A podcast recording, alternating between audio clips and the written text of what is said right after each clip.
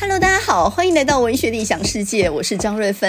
今天是十一月十五日，呃，我们今天呢要来谈三个议题哦。第一个就是上个礼拜六台文馆他所举办的经典奖被延上这个事件，到底为了什么事情被围攻呢？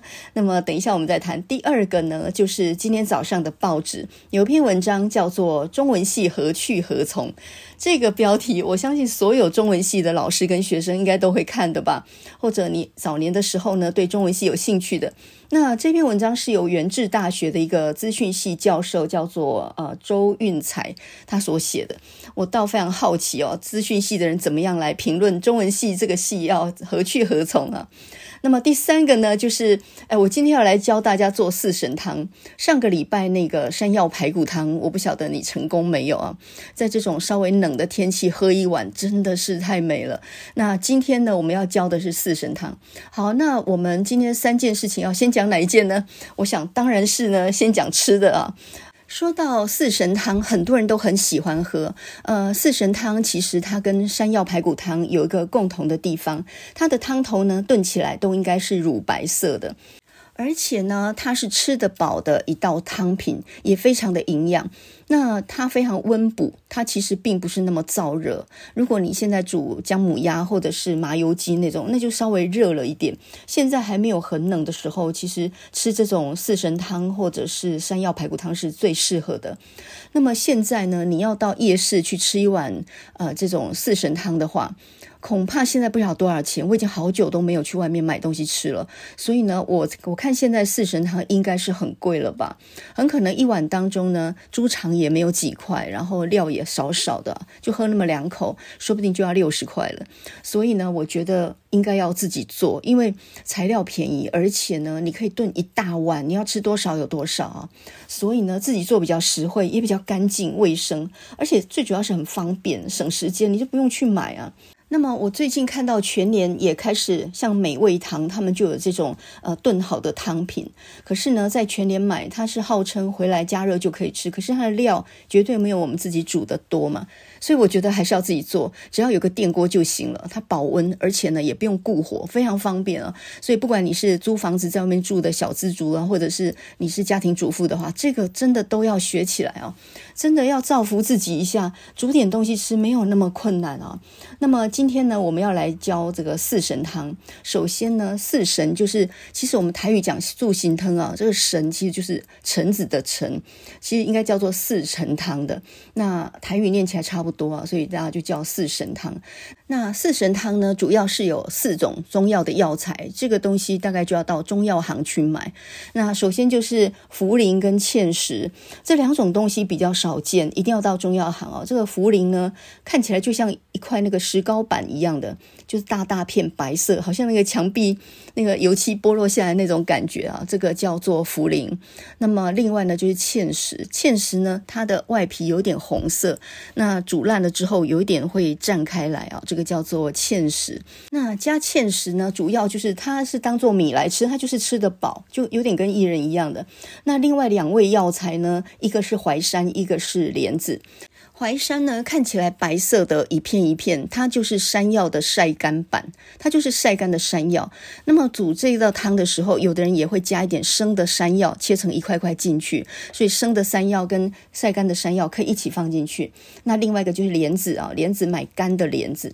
所以呢，以上四种药材呢，你都可以在中药行买。那另外有人加薏仁，薏仁加上去就是五神汤了，就是第五种药材。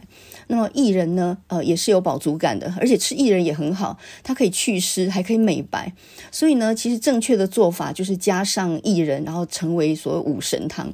这五个加在一起，这碗汤不但非常的乳白，非常好看，而且它也非常补哦。它真的是可以吃得饱的。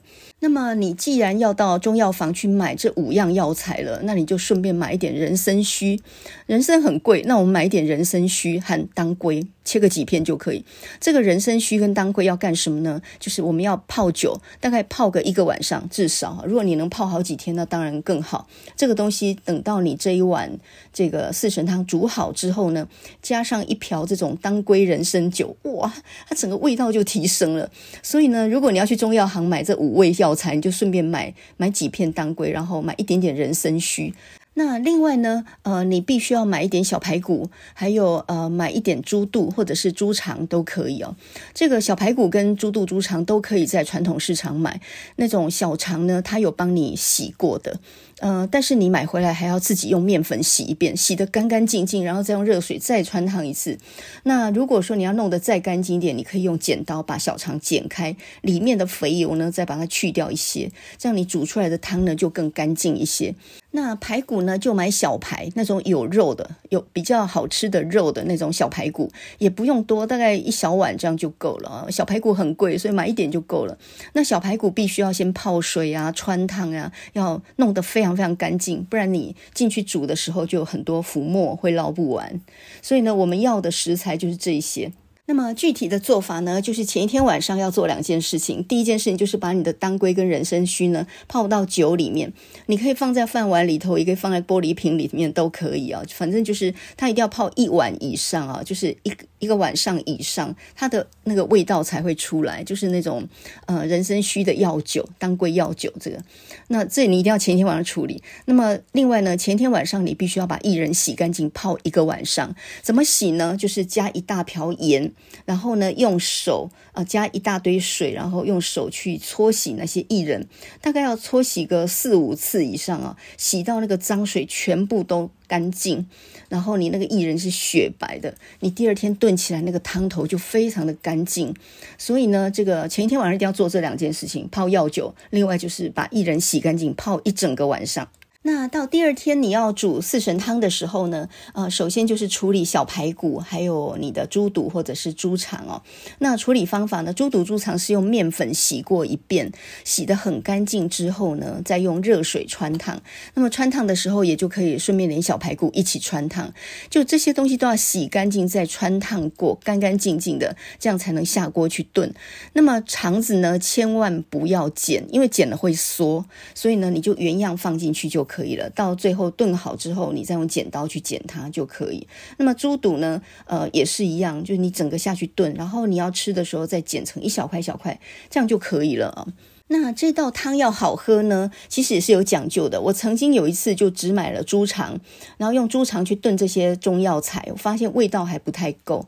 你没有加一点小排骨，真的味道有一点点不够，所以必须要小排再加上小肠或者是猪肚，一定至少要三样里面要两样。那么这个肠子或者是猪肚炖起来也是很好吃的，大概至少要炖一个钟头以上。所以呢，我觉得这道汤啊，很适合用电锅或者是焖烧锅炖起来，因为你人就不用在旁边顾火嘛，就是你你煮的差不多之后放进去，你可以出去运动或者出去办任何事情，回来马上热腾腾的就有的喝。那药酒呢，是要喝之前再加一瓢进去的，所以它可以先炖起来放着，这个就非常方便啊。好，我们刚刚呢，呃，就是起一锅热水，然后把已经处理好的小排骨跟猪肠那些呢放进去，另外呢，你就开始洗那些莲子、芡实、淮山跟茯苓这几样药材，也不用泡哦，就是稍微冲洗一下，然后就可以放进锅子里面，然后跟这一些呃这个小肠跟小排骨就一起炖了。那么请注意哦，炖的时候千万不要加盐，因为加盐都是在最后要喝的时候再加的，所以炖的时候千万。都不要加任何的盐，这些呃调味的东西，就是直接这些肉类的东西跟药材就放进去炖。那像我呢，我是用焖烧锅来做，所以呢，就是所有的东西先放进去以后呢，先煮个二三十分钟，它就会呈现有一点乳白的颜色出来。那因为你的食材处理得很干净，基本上已经没有什么浮沫，如果有的话，稍微捞掉就可以了。那么就在这个锅子里头呢，炖个二三十分钟，等到它乳白之后，就放进去焖，大概焖的时间也要一个钟头。所以我通常都是出门运动前呢，我就放进去，等回来马上就有得喝了。那么如果你用的是电锅的话呢，就直接外锅放个两杯水，一路就炖个一个多小时，你都不用去顾火，回来就有得喝。所以这一道呢，其实它先前要做一点处理，可是在整个煮的过程是很省事的，你就放进去就对了。然后呢，一个小时后你回来的时候，哇，这一锅汤呢，其实已经快要好了。那么这个时候呢，你就拿出来在火上面再加热啊。这个时候呢，你如果要放一点切块的山药的话，可以这个时候放进去。山药那种生的山药不要太早放进去，因为它会整个粉就是整个粉碎掉。所以呢，你这时候快要吃之前，呃，你拿出来嘛，然后放进去切块的山药，再煮个十分钟。这样子呢，就差不多完成了。那这个时候呢，你要起锅的时候，你再加盐、加糖，还有加一瓢米酒，再加一点当归酒。刚刚你泡那个当归跟人参须的酒，再加一瓢进去。然后呢，呃，这个时候你再把猪肠或者是猪肚呢，再捞出来，用剪刀稍微剪剪成一块一块，就是你要入口的那个大小。然后呢，就可以装到你的碗里面了。那自己做的四神汤呢，料很多啊，你要吃多少有多少，非常的好吃。那因为你加了新鲜山药切块的，所以其实吃得很饱。里面又有薏仁，又炖得软绵绵。然后那个汤呢是乳白色的，还带一点点药酒的香味。这真的是太好吃了！这个只要吃个一碗呢，大概连饭都不用诶，直接当做早餐，或者是我觉得当做宵夜。如果有学生补习回来很饿的，或者是呃家人呢下了班还来不及吃饭，肚子饿的，这个东西拿来当宵夜也都非常好。不过呢，有几点要注意，就是呢那个茯苓，我们前面讲到很像石膏板那个茯苓，它怎么煮都不会烂，而且吃起来也不好吃。所以煮好之后呢，要把茯苓捞起来。那第二个要注意的就是，如果你一锅呢会剩下半锅的话，那你最好在煮好之后就开始分装，不要吃剩再分装哦，因为你吃剩的已经加了盐啊、糖这些调味了，所以呢就比较没有办法放很久。所以你最好就是呢，呃，如果你算定半锅一定吃不完，就是呃你在调味之前先把它放到乐扣里面，玻璃乐扣先装一个玻璃乐扣起来，这一碗呢是没有调味的，然后呢就直接把料跟汤全部装在这。这个乐扣里面，然后就冷冻，放冷冻哦。那呃，其他的就一餐之内吃完哦。那在乐扣里面这一碗是没有调味的，所以呢，你冷冻放多久都不会变味道。那么等到你想吃的时候，直接也不用解冻，你就直接拿下来放在电锅里面蒸，然后要吃之前再调味啊，加盐、糖，还有一点酒。那个味道呢，就跟你新鲜现煮的一模一样，所以等于是呢，你煮了一次，然后却可以吃好几顿，这这个就是便宜的地方啊，就是我们一定要这样省时间啊。所以，呃，我们再来复习一下几个非常重要的地方哦。第一个，你的莲子干莲子千万不能泡水，你知道一泡水呢，就绝对是煮不烂的。那么第二个呢，记得那个茯苓一定要捞起来，因为那个放在汤里面不好吃。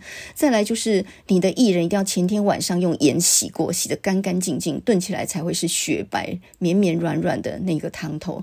那再来一个重点，就是如果你要分装到乐扣里面去冷冻的话，你一定不能调味，在还没调味前，先舀一大碗起来放在冷冻。那放冷冻呢，你放放的一两个礼拜，它都不会有什么样的变味啊。要要吃的时候，就直接拿下来放在电锅里面，外锅再加一两杯水一蒸，然后你出去运动完我回来，又有四神汤可以喝了。那这一道冬天的四神汤，我觉得它的好处就是因为它是温补的，它大人小孩老人都可以喝，然后任何体质都可以喝。听说有什么健胃、什么什么补脾的功用啊？不过你不管它那些，光是好吃就够了。这个冬天喝一大碗暖暖的汤，再加上那些料是吃得饱的。真的要想办法自己煮一点东西来吃，不要一天到晚都抱怨说通膨哦，这外面的东西很贵。外面的东西它加上人它本来就贵啊。你本来就应该自己买材料，然后自己煮一些好吃的东西给自己哦。好，那么今天早上呢，呃，我看报纸的时候呢，因为我同时看《中国时报》跟《联合报》嘛，就同时就看到两篇文章。第一篇文章呢是这个元智大学的资讯系教授周运才他写的这篇文章。章叫做“中文系何去何从”。那刚好同时我也看完《中国时报》副刊的蒋勋，最近有好几篇都在讲他的文青时代。那这两边一起看完之后呢，心里面其实有一种蛮感慨的感觉啊。自从前一阵子呢，这个世新大学中文系宣布停招之后，很多中文系呢也开始呃力拼转型哈，因为这也算是一种求生术嘛。你再不改变的话呢，这个文科已经够弱势的了。那中文系呢，因为这几年师资因为少子化嘛，所以师资也不太需要了。所以呢，呃，中文系的学生本来他们最主要的出路就是当国文老师，那么这一条路也已经断了嘛。所以在这种情况底下呢，念文科变成一个没有职业对应的一个状态。那为了求生存呢，很多的中文系就开始转型。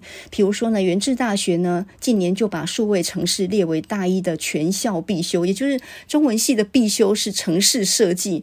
你能相信吗？那像辅大中文系呢，他就开了什么数位人文专题实作啊，这些这些东西，聘请自工系的教授来教啊。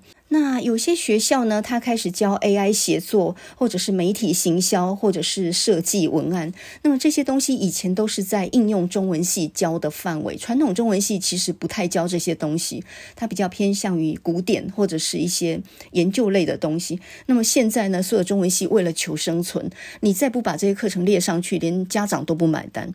当一个学生他有兴趣学文的时候，家长的质疑就是说，那以后工作在哪里？这恐怕养不活自己。啊，教书这工作现在是没有了，所以呢，就他他改转型这些东西，到底对招生有没有帮助呢？我想多少是有，但能撑多久呢？不知道啊。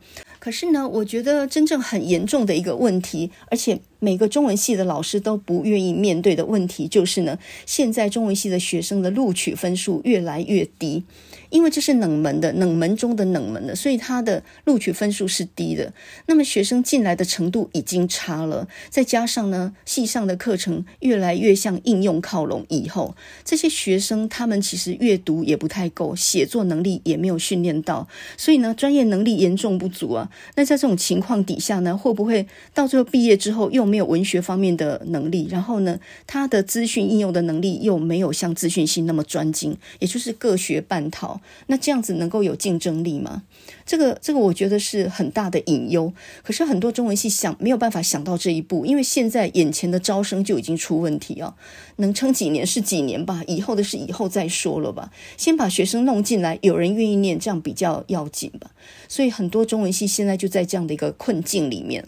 结果呢，就在这样的一个情况底下，我今天早上呢，就是十一月十五号联合报的民意论坛上面呢。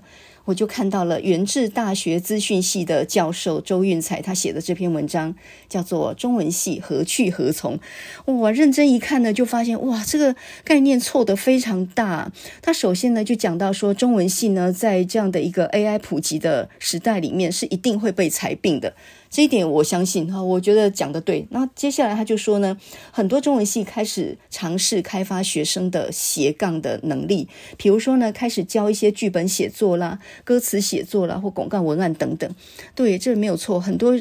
系上已经开始这样做了哈，就是传统中文系开始向应用中文系转型。那周运才这一篇文章我比较不同意的，我觉得他观念上错的比较大的是，他觉得以后呢，中文系不是要培养那种一般的创作人才，而是呢，最好就是集中能力去培养一些经典的、比较高端的创作人才。他说呢，我们只需要少数有才华跟天分的学生被培养成一种所谓经典的这种创作人士就可以了。哦，这个这个概念我非常非常不同意哦。首先呢，这种所谓的艺术创作，它是没有办法培养的。学资讯的人大概觉得，呃，什么能力都可以培养。比如说，你要培养电脑的能力，应该是可以训练的，经过一些课程是可以训练。可是他们不知道呢，人文艺术或创作这类型的人才，通常都是离经叛道，自己在体制外去吸收养分的。他第一个不是可以培养得出来的，第二个通常反而是比较偏向在体制外想办法自己去猎食这样学来的东西。所以不管是艺术系，呃，或者是文学系。或哲学系念这些系的学生，通常能够成才的话，都不是靠体制内的教育，体制内反而是很呆板的。我们拿中文系来讲就好了，中文系的课程里面有什么地方是训练写作的吗？几乎非常少啊，大部分都是文字声韵训詁那种考证学，那要么就是古典文学。所以呢，创作这类的课程在中文系通常都只是选修，占很小很小一个地位而已。呃，公私立大学的中文系都差不多。所以呢，一向在中文系里面，他就培养的就是教书的人，他培养的不是创作的人。那我们上几次节目里面，我们讲到郝玉祥的《城北旧事》这一本书嘛，他讲北投啊，城北就指北投。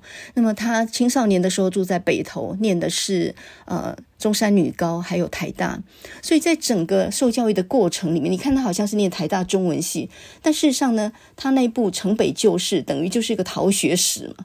你看他一天到晚都不在学校里面，一天到晚呢都是在看那些法国电影啊，然后呢追一些新浪潮导演的一些片子等等。所以呢，艺术这个东西啊，其实。他就是违反体制，他想要脱离体制而去的。通常这样的人都有点叛逆的心，还有他的养分都不是从传统的体制内的教育里面去吸收而来的。简单来说呢，越叛逆古怪的人，他越有办法去走上创作的这样的一个路程哦。那今天早上《中国时报》那个蒋勋他那一篇呃文青时代，呃，你看完你就发现蒋勋其实呢，他为什么会成为一个作家呢？他小的时候是住在大龙洞，大龙洞其实就是在现在的万华，台北市的万华那一带。那么那里呢，有一个庙叫做保安宫，这一带呢是泉州人啊，就是同安人移民的一个社区。然后他小时候就是念大龙国小毕业的。那么初中的时候呢，他考上师大附中的木栅分部。诶，师大附中居然在木栅曾经有过一个分部，木栅可远哦。你想他住在万华那边，然后呢，他初中是要转两趟车跑到木栅去念初中的。你看他俩有多远哦？那蒋勋呢，非常讨厌学校的功课，但是他却觉得小说很迷人，所以呢，整个初中的过程里面呢，呃，他就是常常到重庆南路去。蹲在那边。看书、看小说，然后那时候的重庆南路呢，有非常多的书店嘛，从大陆来的一些老书店，像中华书店啊、世界书局啊、正中书局啊，还有商务印书馆等等。那其中呢，东方出版社有很多翻译小说，尤其是法国跟俄国的小说。那个时候呢，蒋勋没有钱嘛，那初中生没有钱，所以他就一天到晚躲在那边看白书，然后一直要躲到呢，已经回去都已经天黑了，快要挨打了才回去。所以呢，东东方出版社重庆南路是他的中继站，就是他放学的中继站，总是在那边看小说，看到天黑才回去。那么这么长的一段时间之后呢，他就感觉到这个小说对他产生了非常非常大的影响。后来他初中就是没有念好，然后高中就落榜。因为那时候如果你念的是师大附中的这个分部的话，如果你成绩好，是可以直接保送师大附中高中部的。那么想当然，他成绩很烂，于是呢，他就没有办法念师大附中，他就去念，后来就考上了一个私立的强恕中学。然后这个强恕中学在台北应该算是太保学校吧，升学率非常低啊。可是蒋勋却在强恕中学里面呢，第一个他玩很多社团，就是非常多才多艺；第二个呢，非常关键性的，他就遇到了陈映真。那么陈映真那时候呢，才二十五岁，他淡江英专刚毕业，那时候还不叫淡江大学，叫淡庄淡江英专。然后刚毕业呢，就到这个强恕中学去教英文，所以呢，他是英文老师啊，是蒋勋的英文高中的英文老师。那陈映真呢，那个时候参加剧场杂志嘛，所以呢，他就带着这些学生呢去看这个剧场的同仁所合演的《等待果陀》，他也带戏剧社团。那么另外呢，也带着学生读英译本的《卡缪异乡人》。从此以后呢，这个蒋勋他就从那些欧洲小说，然后过渡到现代主义哦。那么当时候呢，在念高中的时候，陈映真也开始在文坛上出名嘛。六零年代，《我的弟弟康雄》这个小说，呃，非常。震撼蒋勋，然后蒋勋念大学的时候呢，这个陈应真被逮捕，然后后来呃，蒋勋到巴黎七年，七年之后呢，他从巴黎回来，而这个时候呢，陈应真刚刚从绿岛回来，所以呢，我们看蒋勋的这个文青养成史哦，呃，他的写作以及他的艺术的启蒙。有哪一点是从体制内的教育开始的吗？他说他最早的时候呢，他是从那个保安宫那一些呃，这个这个民间故事里面。以及当时候他们家旁边呢，有一个人生写真馆，然后呢有一个呃脚不方便的一个残疾的画师，然后他是从他那边开始学素描的。你想想，学素描不是从美术学校里学哦，是从那个街角的那种写真馆里面画人像素描这样开始学的。然后。后文学呢，是因为来了一个老师，很左倾，读马克思主义，陈映真，当时候叫做陈永善。然后因为这样一个老师的启发，然后呢，他开始走上了叛逆的人生。所以呢，我们从蒋勋的文青养成史来看，一个作家他最大的养分其实是阅读。如果他小的时候没有蹲在东方出版社读那么多小说的话，他就完完全是不可能有这样的一个机会的。那再来呢，遇到一个老师的点拨，这也是一个很重重要的契机。所以看来看去，体制内的教育是对一个作家的养成是毫无帮助。是一点帮助都没有的。那艺术其实这种东西不是可以培养出来的，尤其是没有办法靠体制。我们从这里就看得非常的明白，反而是越叛逆的人越接近写作，越接近创作这件事情的事实啊。所以呢，那篇文章叫做《中文系何去何从》。这篇文章里面讲到说，我们要培养少数有才华跟天分的学生，成为很经典的、高端的、顶尖的创作人士。这个观念就是错的，因为呢。写作的人才、创作人才不是可以培养出来的。是培养不出来，这跟机械资讯是完全不一样的。他必须有个叛逆的过程，然后呢，必须有一个想要离开体制的过程。呃，这几年呢、哦，当台文系所出来之后，我们就发现呢，大量的文学奖里面都是台文系所的人得奖，中文系的人反而成为弱势。那么以人数来讲，国内中文系所的学生的人数远远超过台文系所。可是为什么在写作这个文坛上面呢？台文系所这点表现非常的亮眼，那么包含呢，最近这个文学战神朱宥勋，哦、非常斜杠的这个朱宥勋，他也是台文系所出身的，他也不是中文系出身的。那为什么台文系所的人这么猛呢？为什么中文系所的人相对那么保守，那么样的不敢跨出去，或者说他没有办法成为意见领袖，甚至文坛上面的事情很少出来表示意见？呃，一方面是一个习惯上，就是习惯上就是比较保守、比较退让。那另外一个方面，有没有可能他们能力根本就不够？他们在文学评论的能力上或创作能力上都有问题呢？呃，我知道呢，我这样讲一定会被骂的哦。不过没关系，我觉得宁可讲出真心话，因为我毕竟也担任过这个金典奖的评审好几届嘛。那么先说到呢，就是上个礼拜六台湾文学馆的金典奖颁奖。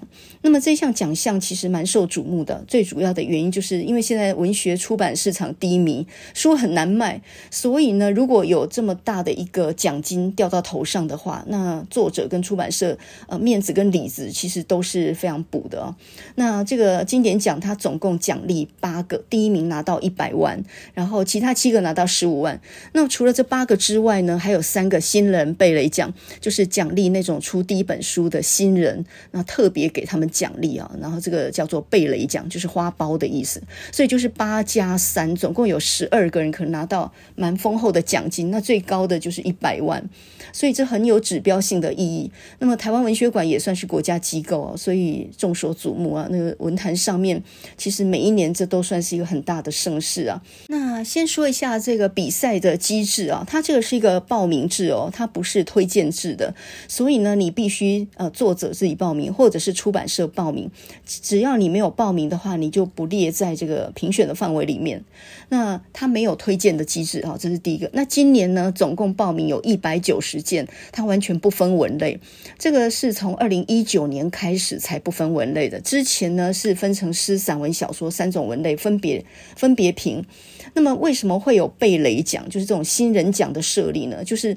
呃，之前因为新诗、小说、散文这三种文类是分开评，然后呢，每一项文类就只有一个人能得奖，奖金很高，大概是三十万左右。那因此呢，除了第一名有钱之外，其他都只领一张奖状，很可怜啊。所以呢，那些新人竞争不过老前辈，你怎么样优秀呢？你没有办法跟老前辈的好书相比嘛，所以新人在这里面就很吃亏。因此呢，当时候呢就决定要办一个呃，就是另外设几名贝雷奖给新人得，那这个就是新人奖的意思了。所以呢，之前是有这样的一个原因呢，所以才会有新人贝雷奖这样的产生。但是呢，二零一九年以后改成全部的文类都混在一起，所以呢。呃，就变成了总共八名加三名。那那这个这几年呢，就出现了这个问题，就是新人第一出第一本书的新人，他已经拿了贝雷奖，但同时他又占了经典奖的一个名额，等于是双料，他就十五万加十五万，他总共拿到三十万。本来设这个贝雷奖是因为年轻人比较没有办法得到奖，所以呢稍微呃奖励他们一下，免得让他们就是太失望。那结果变成呢新人凌驾老将，诶，新人可以拿到双料三十万，然后老将说不定还连入围都没有。所以这个赛制本身就已经有问题了啊！那在二零一九年第一次把所有文类都混在一起的时候。那个时候，其实评审团就已经向主办单位提出来说，这个赛制有问题。但是呢，好像过了好几年，这这个想法也一直都没有被采纳，就是没有被考虑，所以才会衍生出这一次这样的问题。那么这一次的问题主要出在哪里呢？呃，主要就是这个朱宥勋，他在他的脸书上面，因为朱宥勋现在可以说是台湾文学的金孙呐，台湾文学的意见领袖，他的活动力很强，然后他参加很多活动，是真正的斜。杠，他到处演讲、编教科书，他出书是巡回、呃环岛去打书的。任何的作家，我看都没有办法像他做到这样。然后在十一月下旬，他还要跑到欧洲去宣传他的新书，所以他是活动力很强的一个真正的斜杠的那个作家哦。那么这一次呢，他有一本小说，这本小说的名字呢叫做《以下证言将被全面否认》。那么这一本书呢，诶，对，他最近也出了新书哈，他们互相伤害的时候，就是讲台湾文学的论战。朱宥勋大概每一年出一本书，以一年一本这样的量产的这样的这种速度非常惊人。呃，他其实是很有执行力的，他也很有计划。我觉得整个中文学界能写得像他们猛的，真的没有几个啊。好，总之就是他不。他没有教职哦，他并不在学院里面。可是我觉得他的影响力比很多中文系所、台湾系所老师都还要猛。好，那这个朱宥勋这一次呢，有入选这一本啊，就是以下证言将被全面否认。这讲的是一个台海战争的一个小说，当然是带一点后设的。那很有创意，然后入围了三十本之一。这次总共报名有一百九十本，然后入围呢三十本啊，就一百九十本筛选到三十本入围。那经过这些复审委员七个人的这个筛选之后，从一百九十本筛选到三十本，对不对？然后接下来这三十本呢，就交给决审委员七人，这七个人是完全不一样的人，然后他们在从这入围的三十本里面再选出八本啊，这个得经典奖，另外三本得。新人奖，那么这次最大的问题就是得新人奖的那三本也重复，也就是占了经典奖的三个名额，就是双料，三个都双料。所以呢，这也就是朱宥勋他攻击的地方，就是呃，为什么朱宥勋他会在脸书上面呢延上金典奖？其实最主要的一个原因就是金典奖他的评审完全没有公开评审的内容。什么叫做评审的内容呢？呃，倒不一定是逐字稿，如果是逐字稿，那可能要写几万字哦。呃，他要公布的其实是，比如说第一轮的讨论是针对哪些书，那这些书呢？它的优点跟缺点，每个评审怎么说？那另外呢，第一轮投票下来是几比几？接下来第二轮投票下来是几比几？这些内容是要记录的，你可以择要精简。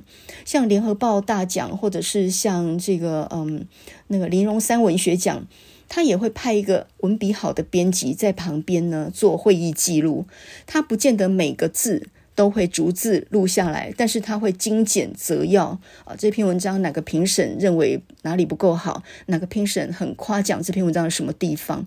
那这个会议记录的好处就是，第一个它是公开透明的。第一轮投票谁拿到最高分，谁拿到最低分？那么第一轮投票得高分的，很可能在一轮讨论完之后，他反而落败。那有些刚好反而超前，所以你可以看得出来，这个投票跟评审的过程、讨论的过程。那你想想看，谁会很认真的去看这些评审的过程？当然就是落选的人嘛。比如说我自己一本书或一篇文章投到文学奖，我就算落选，我也很想知道原因吧。到底是谁说了我哪里不好？那我我总得知道才能改进吧。所以落选的人会盯着这个评审的意见或者是评审的过程来看，这个是很自然的。那因此呢，一个主办单位他。主办这种文学奖的时候，他也必须对外交代，就是经由怎么样的过程，然后才得出这样的结果。那你这个是要对外界交代的呀。可是现在经典奖它的问题在哪里呢？就是说七个决审到最后决定出来，第一名到第七八名之后。然后呢，呃，就这七个评审里面选三个人，请他们各写一篇两三千字的评审侧面观察。那么这个侧面观察呢，它不见得能够如实的去陈述出来。呃，刚刚我们讲的第一轮投票情况是怎么样，讨论的过程正反两面意见是怎么样，它不见得是呈现出来这样的东西，只是讲自己的心情而已。所以在这种过程里面，你可能三篇评审侧记看完了，你都还不知道自己这本书是怎么样落选的。比如说朱宥勋自己那一篇“以下证言将被全面否认”这篇小这本小说，呃，他只知道他入围三十以后没有进去到前八，但是为什么被并落，他并不知道，他也没有改进的空间，因为他他就是没有看到相关的讨论嘛。那我知道呢，主办单位他很可能是想保护评审，就说评审有免责权，一旦你说好说坏的都给人知道以后，会造成评审的困扰。可是任何事情都要有一个公平的、公开、透明的讨论的机制。如果这本书是从头到尾就没有被讨论到而落选的，那对他不公平。那么尤其这会出现在复审那个阶段哦。你想想看，真正难的是复审，因为你要从一百九十本书里面呢，把它挑出三十本来。那么你至少每一本书都要看过，你要看一百九十本呢，呃，至少你要看一百四十到一百五十本吧，不然谈不上负责任的态度吧。那你想想看，不分文类的情况底下，每一个人都有自己专精的领域。像我自己，我散文很熟，小说也看了一些，新诗就不敢说我很熟了。那在这种文类混在一起的情况底下，要我看一百九十本书，你想这是容易做到的吗？所以对复审来说，他比较不负责任的做法，就是说一百九十本太多了。然后呢，在第一轮投票的时候，大概每一个人都只勾八到九本而已，加起来就有几十本之多了嘛。所以呢，他大概就只勾几本自己看过的、自己喜欢的或自己的朋友的，其他就没看过了。所以呢，我也不讲正面意见，我也不讲负面意见，反正很多书就是连看都没有被看过，然后就莫名其妙不晓得为什么就是没有入选了。所以其实复审比决审还困难，而且这一关还更关键。如果你能够把它推到三十本之内的话，那担任决审的人，他只要好好看完三十本书嘛。所以，如果你能选择的话，你要当复审还是决审？当然你要当决审啊！我权力更大，而且我三十本里面好好看完，我我定出高下前后，这样就可以了。所以复审其实它更困难，而且更关键。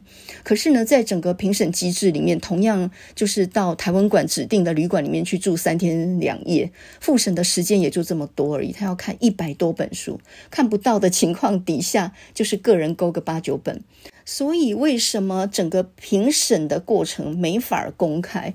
因为从第一关一百九十本筛到剩下几十本的时候，就有很多书连看都没有被看过就落选了。也就是，呃，没有勾它，只因为你没看过，不是因为你觉得它不好。那这个对于书来讲是很不公平，它甚至连被读到的机会都没有。所以呢，复选这一关的评审要慎选，因为你必须是平常就看了很多书的人，大概一百九十本，我平常就已经看了一大半以上。然后呢，再针对这个名单，我再加强一些，这样就可以了。如果你平常看的不多，你临时根本没有办法看那么多书，就是没有办法做到的事情。再加上文类混在一起啊，所以复选这一关的评审过程，如果公开的话，我相信很多人。呃，这些这些书的作者应该跳脚吧？根本对他们就是非常不公平的，不晓得为什么就没有入选到前三十了，这是一个因素吧。那根据我自己评的经验，就是。很多人呢，就是尤其评审会认为说，呃，既然大家的交集不多的话，那么如果每一个人勾个十本，弄出来就会有六七十本书，这样子讨论起来相当困难。所以我们何不一开始就勾五本就好呢？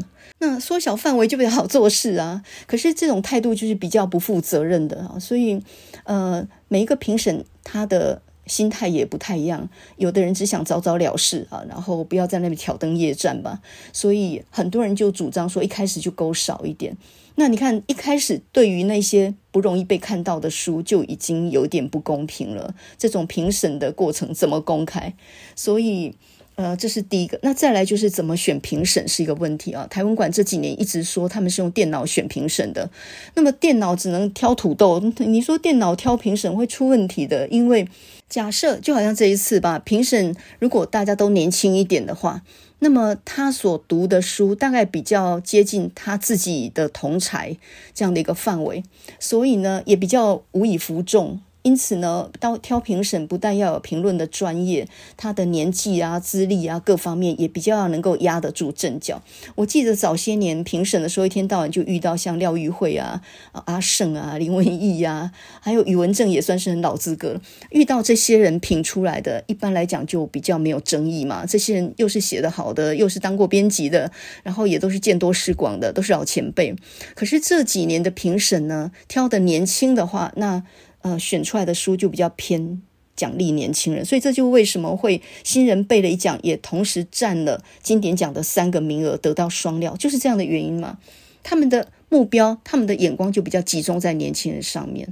所以呢，如果要继续这样把文类混在一起的话，我是建议把新人贝雷奖可以取消了，因为这个新人已经不是需要被保障的了，他们已经占掉了老老生代跟中生代他们写作者的。这样的一个一个得奖机会了啊！我记得前几年我评的时候呢，那时候呃简真他刚好出了一本新书，那我就问他说：“哎，在一百多本里头有没有看到你的书啊？”他就说：“哦，没有，因为他没有报名，原因就是说，嗯，认为说自己已经算是比较老资格的作者了，应该多给年轻人机会。那么讲是讲得很客气了，所以你看今年说不定有很多中生代或老生代的作者的书，他根本也就不报名，他不愿愿意。”报名，比如说像王定国的《邻邻女》这个书，在去年也算是写得很好的小说，他到底有没有报名呢？我还真的不知道啊。那么，比如说呢，像这个骆以军的《大义》这本小说，我觉得也是去年写得很不错的，可是今年好像也没看到。所以这些作品有没有可能他根本也就没有报名？那另外呢，像唐诺的《求见》，就是刻舟求剑的《求见》这一本散文，我觉得写的也非常好，很特殊的。那唐诺也一直很，我觉得他很值得得奖，但一直都没有被台湾馆的这些奖项青睐。呃，先不要说意识形态了，我猜这个评审没有意识形态的问题了。我觉得他一直被忽略，那会不会这些不是被并录了？他根本就没报名。他们可能没报名呢，所以这就牵涉到一件事了。台湾馆不应该用报名制而已，他应该要报名跟推荐制两个并行。你看，像诺贝尔文学奖，他也是你可以自己报名啊，你也可以被人家推荐啊，都可以。那这样子才能够减免遗珠嘛？不然有些书很好，那作者自己很客气，他不愿意报名，不愿意缴注。然后呢，诶，你会觉得去年这本很好，为什么连看都没有看到呢？可能不是评审没有眼光，没有把它选进去，而是他根本就没有报名，不在那个名单里面呢。那讲了半天呢，还没有讲到朱月勋在抗议什么。好，我们来讲一下好了。首先就是呢，像吴明益的《海风酒店》这一本小说啊，吴明益当然是很老资格的这个写作的名家了，小说家。然后他这本《海风酒店》其实也写得非常非常的，我觉得非常好。但是呢，呃，他就连前八名也没有进去。那在资历跟他的素质上来讲，显然是很被质疑的。然后这个评审呢，只说了一句啊，他的人物的刻画有一点刻板。什么叫有一点刻板？你这个随便说说也不能取信于人，所以吴明义自己也抗议，然后出版社也抗议。那另外呢，朱宥勋也抗议，他认为说评审其实蛮不负责任的。在决审委员里面呢，有一位他写了一篇决审的侧面观察，然后这个篇题叫做“因为看法相持不下”。那这整篇文章有点搞笑，他其实就是故意要用点比较幽默的、比较搞笑的方式来写哈，因为大家的看法相持不下，所以到最后只好用决斗的方式。然后，呃，这每一个评审有他自己支持的诗集，但是到最后呢，都没有办法达成共识哈，用用决斗的方式。呃，他想要写的搞笑活泼一点，这个我理解。但是呢，你若身为那一大堆诗集，到最后一本都没有入选哦。今今年度他一个最大争议就是说，新诗没有一本。进入前八，其实散文也几乎是全军覆没，就只有陈列的《残骸书》这一本拿到百万大奖，那其他呢，散文也一本都没有进去哦。那反而是台语文学，就是用台语写的书啊，两本进去。这个有没有一点文类上的不平衡呢？好，那那先不管这个，这个评审他写说，因为看法相持不下，这篇文章他写的有点太过，你你好处来讲就是他很风趣，但是坏处来讲就是态度有点轻浮。人家写了整整一本书，进入到一个文学奖，很希望能够得到正确的评价，好坏你也好歹也给我一点意见。结果评审却是说，因为大家看法不一致，所以我们大家只好用决斗的。呃，觉得。感觉上这些作者恐怕是很难接受，所以呢，朱宥勋就认为这些评审一不专业，二呢其实也没有认真对待这些参赛的作品。那他自己有一本小说入围，他说入围我已经很高兴，我并不是在抗议我自己没有进入前八，而是评审的态度让人觉得这个这个台湾的评论界其实是很不负责任的。平常写书评这些都只是。呃，送花圈啊，送花篮，没有什么真正有人能够写出这本书好或坏这样的缺点哦。不过我我在这里要讲一下朱右勋，因为如果你把朱右勋找去当评审的话，还会有另外一个问题哦。因为评审最好是要超然一点，不一定是要很老了，但是。好歹要超然一点。那么朱宥勋前几年呢，他跟骆以军打的那种笔战，就是他认为明朝那本小说很有问题。然后呃，打笔战的时候，当然战力也非常的 凶猛。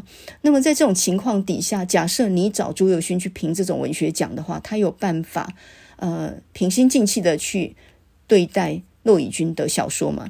就是你你好恶太分明，这样也不行。所以当评审呢，不但要有资历，同时呢。他评论要写得够好够多，另外呢，他可能在心态上也要稍微超然一点。你如果涉入论战、论争，或者跟谁是死对头的话，可能也没有办法当好一个评审的角色。好，所以呢，结论就是。呃，文学这种东西，因为难免主观啊，这本书写得好或不好，你可以看出一些好的地方，你一定也可以看出一些缺点的地方，那就看每个人着意着着力于哪一点了嘛，好坏都说得出来一套道理的。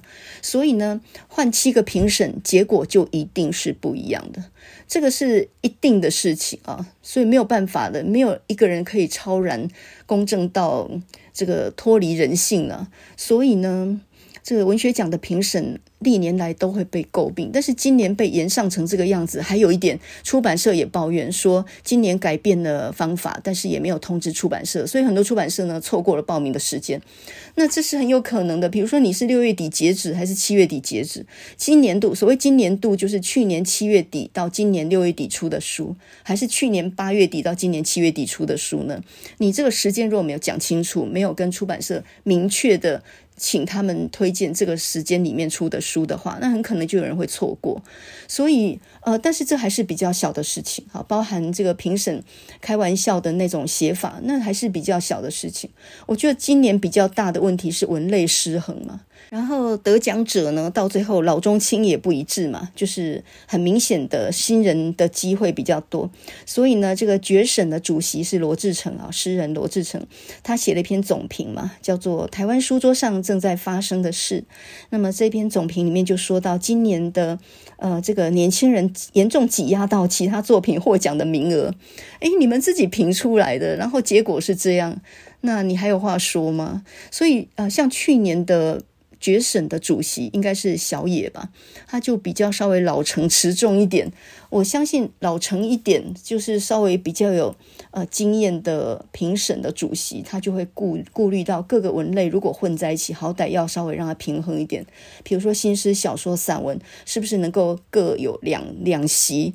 那另外两席给那个报道文学或者什么台语文学等等，就尽量平衡一点，呃，比较能够对外面交代。好，那不管怎么样呢，今年选出这八本呢，当然也都是很好的书了。比如说，呃，四尾哲也的《子弹是余生》这一本，我也觉得写的真的不错。那黄汉尧这个《墨口之河》，它有一点报道文学的意味嘛，我觉得也算是很有开创之功。那陈慧的弟弟这本小说，他其实写的是香港的雨伞革命，整个的过程里面姐弟的互动啊，他看着弟弟这个香港的新生代，仿佛看到香港的前途是毫无指望的那样。那另外呢？有两本台语文的，就用就用那种台语拼音的文字写出来的。一本呢是王昭华的《我随意你尽量》，这个是一个女性的作者，她的淡水的散步啊。那另外呢，我觉得我蛮推荐《夜观寻常》。张家祥是谁呢？他是有一个乐团，他叫做什么？曾卡郎庄脚人乐团。然后他是迷幻摇滚的哦，那你能想象迷幻摇滚跟乡野传奇、民雄鬼屋扯在一起这种故事啊？所以这个夜观寻常，其实我觉得呃也写得非常有创意。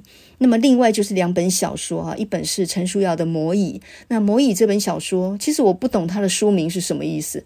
这个《魔椅》这个小说，它也是写他澎湖的家乡故事。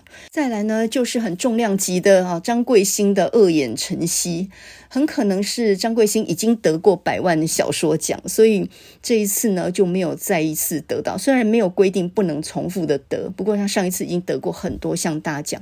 他这一本《恶眼晨曦》，我觉得甚至。比他上一本《野猪渡河》还要好诶，他借由英国女王的这个皇冠上面一个粉红色的沙劳越之星这个钻石，然后呢讲到在马来西亚的一个家庭，他有整整四代的人，然后他这个写的方法有点像是马奎斯的那种魔幻写实、百年孤寂的那种味道啊，我觉得他写的非常好耶，可是呢，这么厚一本小说，到底有几个评审真正认真把它看完了吗？我 我真的觉得有点。怀疑耶。那不管怎样呢，整体来说，我觉得朱宥勋的抗议是有道理的。台湾馆被延上被呃批评的那样，我觉得也的确是有改进的空间了哈。就是那其实可以改把那个赛制改得好一点。那我我就中间有个感触，就是面对于文学奖这样的。呃，文学界众所瞩目的事情，为什么发表意见的都是台湾系的人呢？那中文系的人去哪里呢？为什么没有中文学界的人出来发表一点意见呢？嗯、既然讲到这份上了呢，干脆我把我的遗珠榜干脆端出来算了。我觉得今年度被遗忘的散文集，我觉得蛮可惜的。当然，刚第一个就是唐诺的《求见》这一本，另外我觉得郭强生用青春换一场相逢这个成长散文写得非常好，也很值得推荐跟得奖。再来就是黄庭玉的《隐身术》，哦，这个文笔也是写得真是好。还有陈雪，陈雪的小说我觉得很少得奖，但是他这一本散文。少女的祈祷这一本，我真的觉得值得一看呢。是呃，陈雪写到她小时候的时光，还有她跟她母亲之间的那种那种纠葛。我觉得少女的祈祷这一本，我觉得在去年算是写得好的。那另外呢，赖玉婷的亲爱与心散，还有罗玉佳那个阿姨们，我觉得也很很有意思啊。石晓峰的跳岛练习。那另外，我觉得评论写得好也不容易啊。在今年有两本评论集，我觉得写得也非常好。这可能可以列入。入散文的一个文类里面嘛，王德威的可畏的想象力，还有杨家贤的以脆弱冶金。那王德威这一本，他是针对大陆小说的评论比较多。那杨家贤这一本呢，是他为诗集所写的序比较多，就是用散文的笔法去帮诗集写序啊，也算是写得非常好。讲到这里呢，我觉得已经用脑过度哈，我现在脑袋已经空白了。或许你也是差不多，然后或许听了半天，你只记得四神汤怎么煮。不过我觉得能记得这个也很不错哈，更实用一点。文学这个东西啊，我年轻的时候也曾经是非常非常迷的。我现在年纪稍微大一点以后，发现很多事情也不用那么执着了，好跟坏也没有一定的。怎么样的界限呢？看书也不是为了要去呃装作很高尚，或者是气质很好。我觉得看书本身就是一种福气。你想想看，外面的世界很乱了，然后很多杂七杂八的事情，你能够遁到一个文学的很清静的一块地方，然后能够安静享受你自己心灵的世界。哦，我真的觉得应该要感谢那些把书写得很好的作者。真的，我觉得。呃，书卖的不好，这个是这个社会其实是很亏待作者的。那连带的呢，出版社也没有赚头，然后他们也是苦苦在撑啊。所以，我们文学界的人或研究做文学研究的人，我们只是比较周边的受灾户而已。我们影响不大，因为我们有薪水可以领啊，是以教书为业的嘛。可是，你真正写作为生的人，或者是出版业的人，他们的寒冬才真正要来临哦。这个中文系以后该怎么办呢？说老实话，我真的不知道。我记得我们念大一那个时候，我真的大家都傻里傻气。完全没有想过以后工作在哪里。可是我们现在可不能跟我们现在的学生说：“你尽管好好念四年，然后出去以后呢，自然有工作在等。”不可能再这样子跟他们说了。所以现在每个学生都在打工，然后他们仿佛一边念书一边已经在跟这个社会接轨。那这到底是好跟不好？其实我们也真的很难说了。我还记得我们念大一的时候，当时候大家都很迷失啊。然后那个时候，诗人杨泽他刚从国外回来，呃，写了一本诗集嘛，很有名。那本诗集叫做什么？呃，蔷薇什么？蔷薇学派的诞生。对，那里面有一首诗，几乎大家都会背嘛。那个时候中文系的文青谁都会背这个诗啊。我们不只是看余光中而已，我们也看这种比较洋派的。然后那个时候很多男生写情书，他就是引用这个诗句嘛，哈。玛丽安，你知道吗？我已经不想站在对的一边，我只想站在爱的一边。哇，那收到这种情书的女生哦，就非常的心动。诶，这种话真的是年轻人听起来真的是特感动啊。可是现在呢，来看这种老式的抒情，我是觉得这个已经不时兴了吧？现在年轻人心态上没那么单纯的话，再来看这种老派抒情，就觉得有点假，会不会有点假？但不管怎么样呢，我还是蛮怀念那种七零年代的老式抒情哦。呃，我们今天就来听一首七零年代很老派的一种抒情歌。那这首歌呢，它讲的是一个故事，就有一个男生他暗恋楼下的女生，但是呢又不好直接说。然后当时候呢又没有 email，也没有手机的，所以呢他只好在楼上呃做暗号，就是希望楼下的女生给他一个暗号。如果你喜欢我，你想要跟我见面的话，那你就敲那个楼顶板呢，敲三下。所以呢这首歌就叫做敲三下啊。Not three times，敲三下。那如果你不喜欢我，你不想跟我见面的话呢？那你就敲水管敲两下，就是锵锵这样。我我可以想象那个男生跟女生在楼上楼下这样敲呢，我看邻居大概会抗议，三更半夜应该会报警处理吧。那总之就是以前在那种联系不方便的情况底下，必须用这么那种很含蓄的方式来表达。现在来看，真的会笑死哦。那这首歌呢，还非常有创意的，就是后来被黄俊雄的布袋戏，他有个布袋戏不是很有名吗？叫做《六合三夹传》，六合三峡传，本来是云州大儒侠，后来改名叫六合三峡传。然后里面呢，有一个角色叫做什么替魂吹的，怪侠替魂吹。那他每次出场，因为每个角色一出场都会有个主题曲嘛。那这个替魂吹，他的出场的主题曲叫做《丢沙》哎。还记得他那个主题曲就叫做《害我心肝丢沙》，哎，辛苦刷起给不赔，就是害我心里面啊，这个敲了三下，然后身身上呢，皮肤上又起了鸡母皮，就起了鸡皮疙瘩。呃，把英文变成台语，还要押韵。哦，这个真的要点创意哦。所以呢，黄俊雄他是学日文的，他他的年纪现在就是九十出头，跟我妈一样。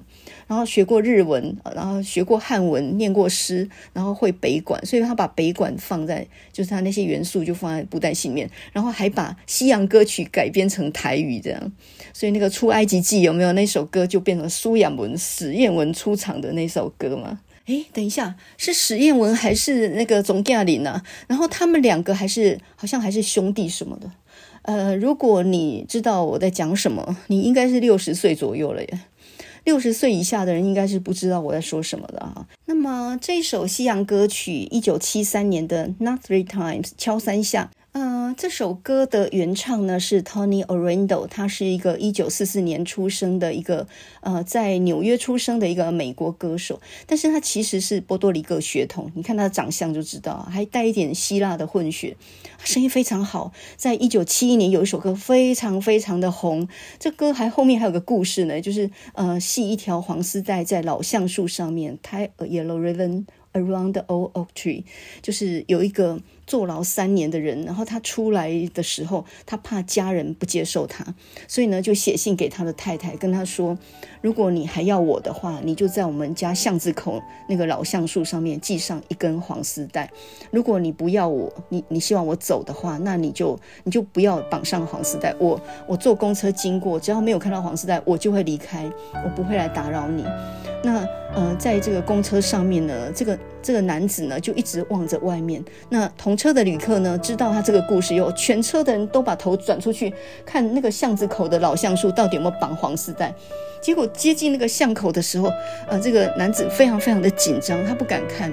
可是就在这个时候呢，全车欢声雷动，因为在老橡树上面呢，系满了成千上万条的黄丝带。哦，这个故事是真实发生的事情哦，非常的感人。这个歌呢，以后说不定我们有机会再听。那我们今天呢，先来听这首搞笑的啊，就是七零年代老式抒情的这种，呃，没有手机的时代，必须这样子敲来敲去的这种恋情。那么这首歌呢，叫做《敲三下》。Not three times，这首歌是一九七三年 Tony Orlando。那接下来我们再来听，呃，被这个《六合三侠传》的黄俊雄改编的那个怪侠老魂吹的那个什么丢三下。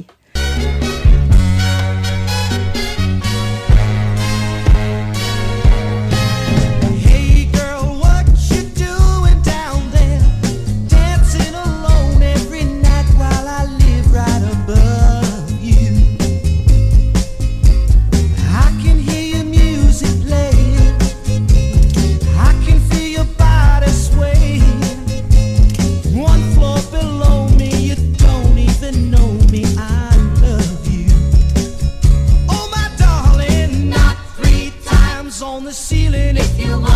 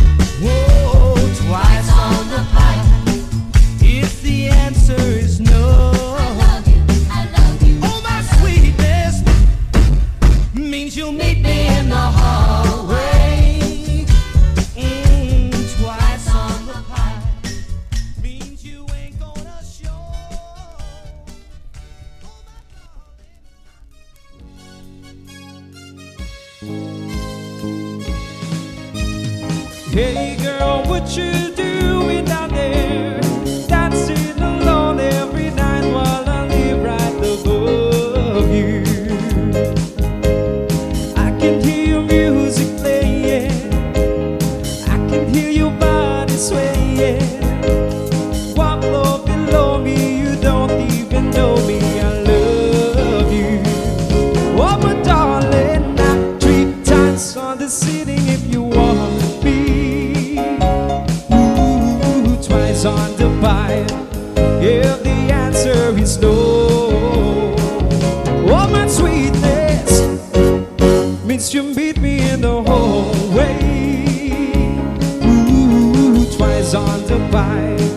means you ain't got